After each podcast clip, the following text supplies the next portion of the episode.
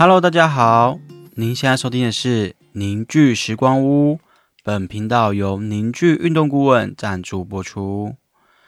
今天想延续上次的议题，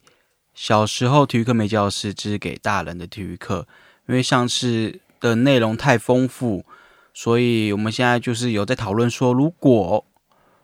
大家对这个议题有兴趣的话，我们会继续把这个单元做成一个系列单元。对，还记得小时候上体育课的时候啊，我们总是追求快乐，然后流汗。然后不太会注意到运动完后的伤痛、酸痛。可是长大之后呢，我发现，哎，运动完之后我会很放大这个酸痛的感觉。对，所以这次我们想要在针对酸痛这个问题呢，请教两位教练，然后我们一起好好的来讨论这个议题。就第一个问题是，我觉得大家都会就是以我来说啦，就觉得酸痛是一个很不好的东西。就是它只要发生了，然后我就会想要想尽办法，想要去避免它，去或是降低它的呃疼痛或是酸痛的指数等等。我想问，就到底呃酸痛有分好跟坏吗？小刀教练，酸痛，你说呃酸身体运动完的酸痛有没有分好坏？对啊，呃，那对我来说就是呃，其实酸痛是一个现象，就是它不是。我们运动的目的嘛，就说运动不是为了追求很痛或很酸，那它就是你可能要肌肉收缩或是你的负荷比较大之后，你会产生的一个反应。对，那有没有好坏，其实要看你的状态。就比如说你的酸痛是呃，你走路或是移动都还可以，呃，自然的移动或自然的动态的话，我觉得那就没问题。然后它有在一两天内慢慢下降，我觉得就是。好的，对，就是正常状态。嗯，那如果说你酸痛是可能，呃，这一两天没有变舒服，反而越来越严重，或是越来越痛，或是影响到你可能一些正常日常的活动，那你可能就是有一些伤害在。对，所以大概可以这样子去区分。呃，因为像之前我在做那个健身课的时候，嗯。就是每次只要做完大重量，我隔天就是基本上两三个礼拜做胸，胸就是很痛。就是你是局部很痛，就是只有胸很痛。对，就只有胸很痛，就是你稍微动到一下，感觉有一点拉扯就很不舒服。可是健身教练说，嗯，这是正常的，所以我就不知道说到底我要怎么去评断。就对我们来说，呃，像你那种局部的痛或者局部很紧，对我们来说不一定是好事，就是。像我们的训练上，大部分会是需要你全身一起用力的嘛，所以你可能酸痛的地方会是你整只手，或是你整个整个身体整个背，对，那这样局部的酸痛会变成说你只是局部的组织一直收缩，然后一直就是很大的负荷去操作或者去用力。那我自己觉得说这样子的状态，你可能身体的呃整个平衡会有一点点失衡。或是有点混乱，所以对我们来说，其实像你这样子局部很酸或很痛，不一定是好事。那这这这个，我想延伸再问一下钟林教练，就是因为我之前的健身教练是跟我说，酸痛就是我肌肉在酸痛，是因为组织肌肉组织在在被破坏在生长的过程，觉得这个是对的吗？嗯，这样的说法是没有错，就基本上我们。呃，身体它只要做了一些动作啊，或训练啊，它一定肌肉都还是会产生一些微小的破坏嘛。所以这其实正常，就是说，呃，会有酸痛是正常的。可是，呃，像你说你呃练胸，我们练胸的时候，呃，若反复次数很高，或重量没有抓得很好，其实它破坏对于我们肌肉组织的破坏是过于强烈的话，其实它等于是对我们的肌肉组织。或是我们这些软组织产生一些伤害，那其实它是很怎么说，是一个像跷跷板一样，就它其实我们认为可以在六分左右是极限。那在练健美式的训练，健美式的训练，它其实会需要非常大量的反复吃素，跟啊不一定是重量，就大量反复吃素去刺激肌肉，那是为了啊好看嘛，我们是为了要让某一些肌肉组织长大，那我们会反复这样做。如果你是选手的话，或者是你是呃追求一个体态，那这当然是最快速的方式。对，但以健康来说，其实大家可以想一下，我们的肌肉或是我们的表皮组织，其实在呃受伤之后，它会开始产生一些像是组织液啊，或是就是结痂等等的。嗯，那如果我们过度用太大的强度或过度的反复次数去破坏我们的肌肉组织，它其实内部也是会产生类似像增生或是像呃轻微粘连这样子。因为我们在看很多练的比较壮的选手或者是学生身上，可以看到呃肌肉组织本身就会变得相对的紧绷。对，那它有可能来自于因为组织的粘连、组织的增生，或者是大脑习惯这样子用力短程的力，所以我们的肌肉组织、我们的软组织会长时间维持在一个比较紧绷、比较缩短的状态，这样子。就是最最后还是回到那种你做这个训练的目的是什么？对，哦，对，就是你到底要的是什么？那其实我觉得体态这件事，我们没有反对，因为我们觉得体态其实它可以伴随来的很有很多嘛，像包含自信啊、成就感啊，嗯，或是啊、呃有一些目标可以追求。可是体态这件事情是在呃美国，他当时是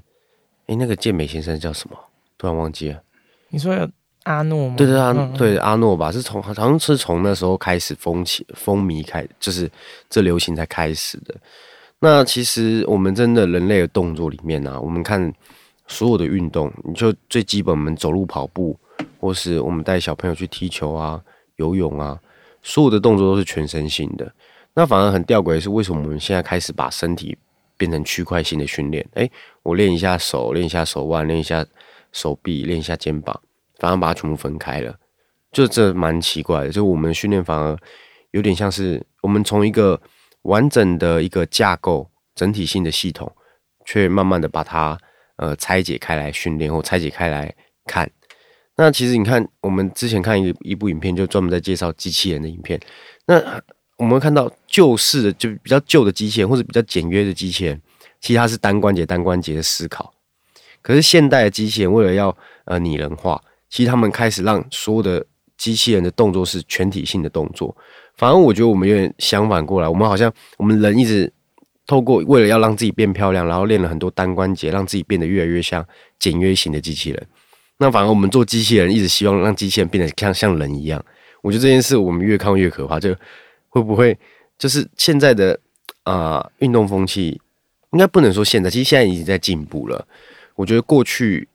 有一大段时间的训练的这种思维，其实需要在就像我们这堂课一样，我们希望给大人或是给更多人知道这个观念，就是其实应该是要让全身心的动作，而不是单关节单关节去训练。除非你真的想要练健美，想要体态变好，那它会是你训练的一部分，但它不会是全部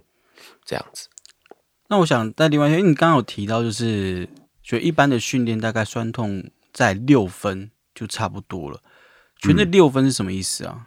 就其实有一个东西叫雅呃伯格量表，那伯格量表就是自觉量表，就是呃很多教练你有上过课，或是甚至你呃在不同的领域，其实我们都常会用，哎你自己感觉几分，一到十分。那通常我们会用这个频段来去评断一个人他呃强这强度对他来说是超过阈值还是可接受的。所以像我们自己在带训练，我们会希望这个强度落在差不多最高八分左右。对，就是我们不会让这个人的强度超过八分太久，或是啊、时间太长。就我们反复让他在六到八分之间做这训练的强度就够了。对所以这个一到十分是很自我，对，他没有一个，感觉。他就是自觉自觉量表。他们有一个什么工定，像什么没有哦你被车打到是十分这样。没有没有没有没有没有，就自觉量表，因为每个人对于自己体感上，就像这讲到，就像呃，我跟你们有一个很大的差别是，我们工作室开冷气，我可能开二十七度，我就会觉得比较凉，比较冷，但是大家会觉得热，就有点像这样，每个人的感觉啊，跟呃跟动作上的感受其实都是不太一样的，所以我们还是以个人的感受为主，这样。你这样子解释，我比较了解，就是那个六分啊，因为刚刚不是很了解。然后我相信你这样子解释，那个听众跟我都会比较清楚，到底怎么样评断我的酸痛程度。那另外，我想再询问的是，我们有需要避免酸痛吗？嗯，像这个，其实我们身体还是会自然的去适应。其实酸痛是，呃，假设你在运动的过程中有酸痛的产生，其实大家要去有感受的去觉察它是什么样的感觉，因为酸痛其实来真的还可以分成很多种，有有一种感觉是它是挤压的酸痛，有一点有一有一些是。拉扯的酸痛，你会感觉好像身体的某些肌肉啊，或某些地方组织是好像有被拉扯的。所以，呃，如果是挤压的酸痛，在我们看来会是比较呃要注意的。你可能就要呃改变你的运动方式，就是可能假设你在跑步，你可能要注意你的呃跑姿是不是哪里出了问题。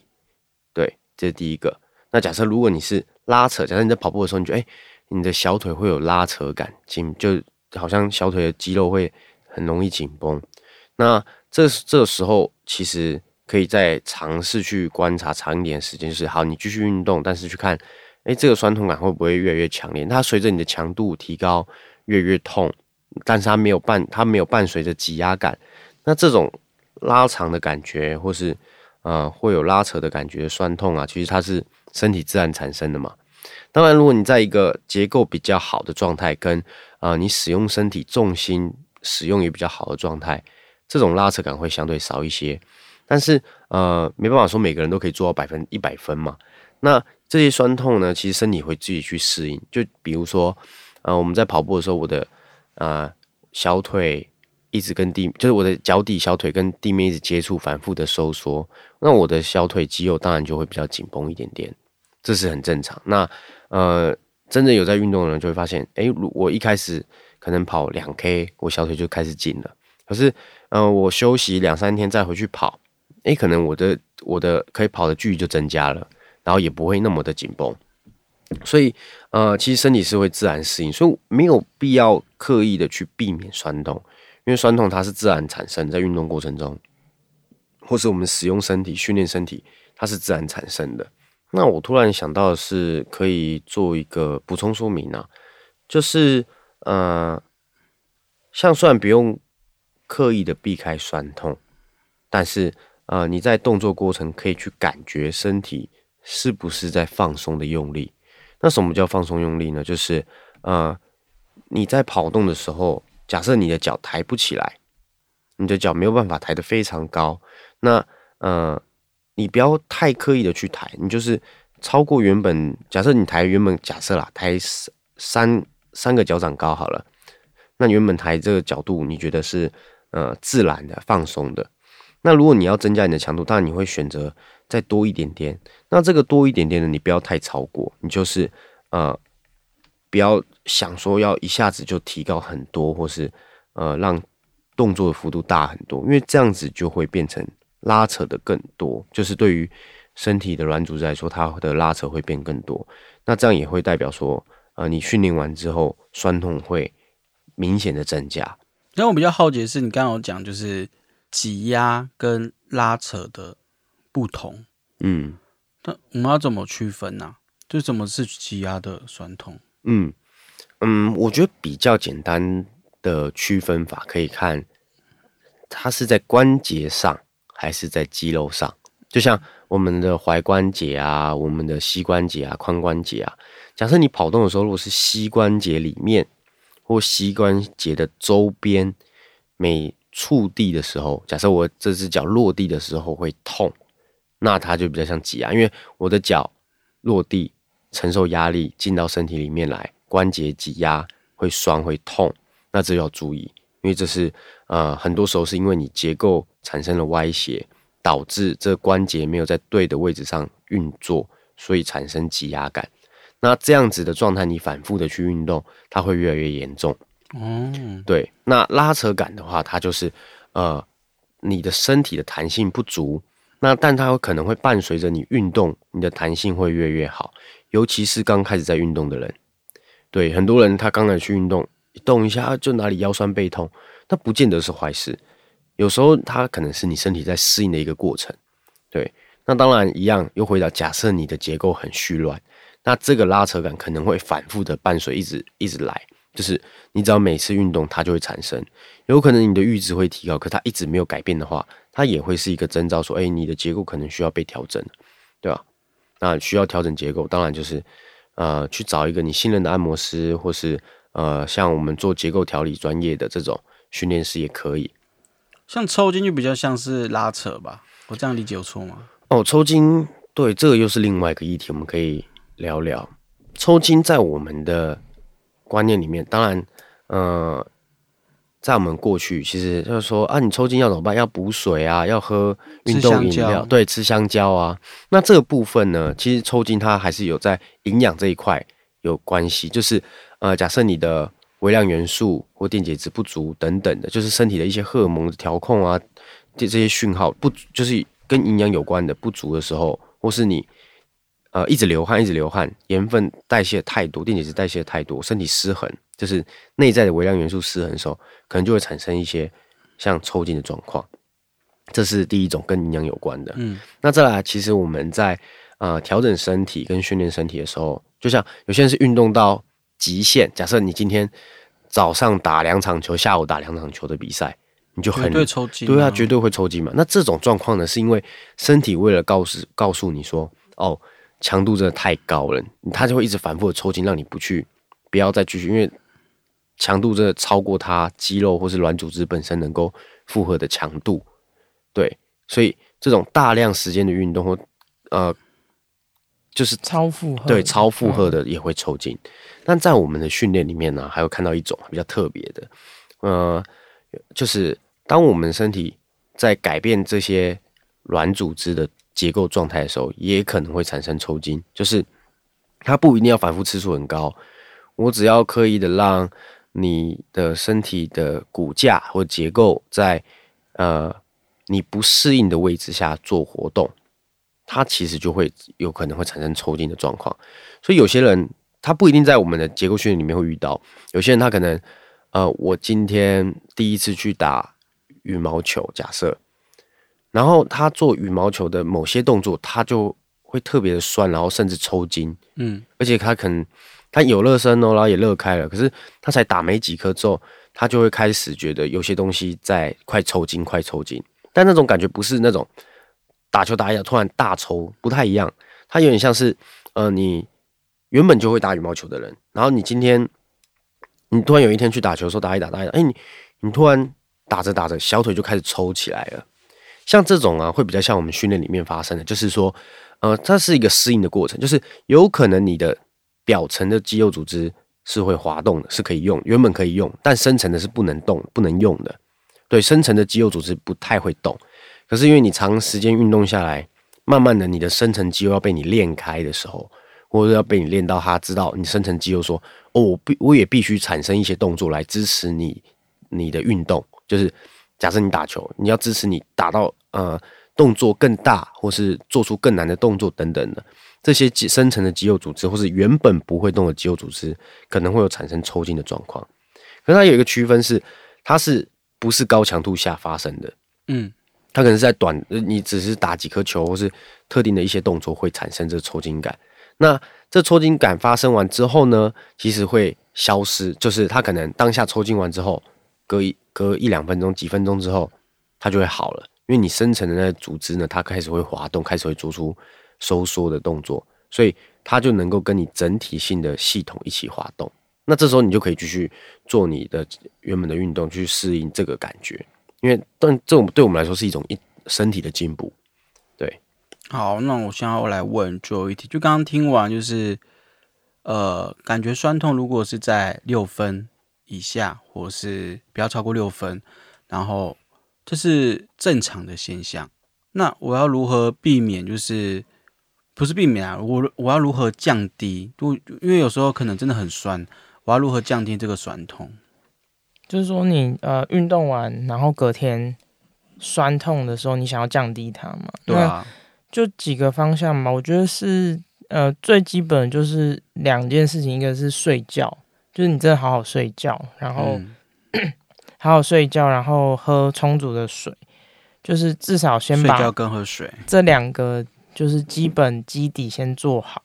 然后会建议说可以去做一些舒缓的运动，就是可能你昨天打球是用八九成的力在打，然后你很尽全力这样子，那你隔一天你就可以去，比如说你去散步，然后快走，或者去游泳、慢跑，大概用三四分的力，然后去轻松的把身体动开。嗯，就是说你你身体上会有那些酸痛，代表有些东西没有代谢掉，或是有累积一些呃损伤，那你去把它动开，或是轻松动的过程，它其实会有新的，比如说血液的流动啊，或是身体重新代谢，就会让你那个酸痛时间再慢慢缩短一些。嗯，然后也可以做一些简单的放松，就是针对你比较大的关节去做一些。比如说肌肉或是痛点的按压这样子，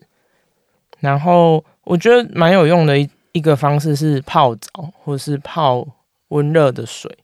就是像之前我们好像有去跑山还是爬山玩，然后隔天就会泡澡，然后呃当天就会泡澡，当天晚上泡完之后就会觉得全身其实是很放松的，然后会觉得呃身体放松下来的时候比较好睡，然后隔天之后就没有太多。不舒服的感觉，虽然那时候其实觉得身体负荷也是蛮大的，所以我自己是觉得，就是舒缓的方式有很多，可能你要去找一个你觉得很适合，或是你比较好去做到的方式去舒缓。然后我觉得你也可以观察你自己的状态，就比如说你这个呃酸痛持续多长，然后你每次运动完这感觉是不是跟之前一样，还是有什么？做什么特定运动就会有特别酸的感觉，嗯，然后观察这东西去，嗯，尝试用各种方式去改变吧。有可能现在的酸痛到下一次就没有那么强，那你可能就不需要一直去处理它。嗯，好，今天给大人的体育课呢，我来帮大家做一个总复习。第一个，酸痛是正常的吗？是，只要在。呃，痛感或酸痛感在六分左右，它其实是自然产生的。然后我们要去学习怎么样去自我觉察这个一到十分的评量表。然后第二个是酸痛是好还是坏，就是还是要看回到你的目的性啦。对，目的性，你是要练健美呢，还是你是要为了健康？它会有所区别。然后第三个是我们要如何降低酸痛。刚刚小道下面前面也有分享。就是你可以去走路啊，多睡觉，睡好觉，多喝水，这样等等。然后也可以去找寻一些按摩的方法。那关于按摩的方法，其实我们凝聚运动顾问呢也有呃我 YouTube 频道，我会将 YouTube 的资讯连接放在下方资讯栏上面，然后大家可以去看一下我们如何教大家怎么放松。对，那我们今天分享了很多关于酸痛的内容。那如果大家还是有很多疑问的话，欢迎就是到我们的 IG 搜寻“林运动顾问”去做询问，私讯我。如果太专业的话，我会请教练回答啦，你们放心。对，然后接下来这一集是主要在讲酸痛，那下一集的部分呢，我们可能会针对用力的方式再去进行讨论。那如果各位听众对于什么是用力的方式，你有很明确想要知道的。问题，你也可以先丢 IG 私讯，然后我会将这个列入回答的内容之一。那今天的节目就到这边喽，我是树峰，我是小刀，我是钟林，大家拜拜，拜拜。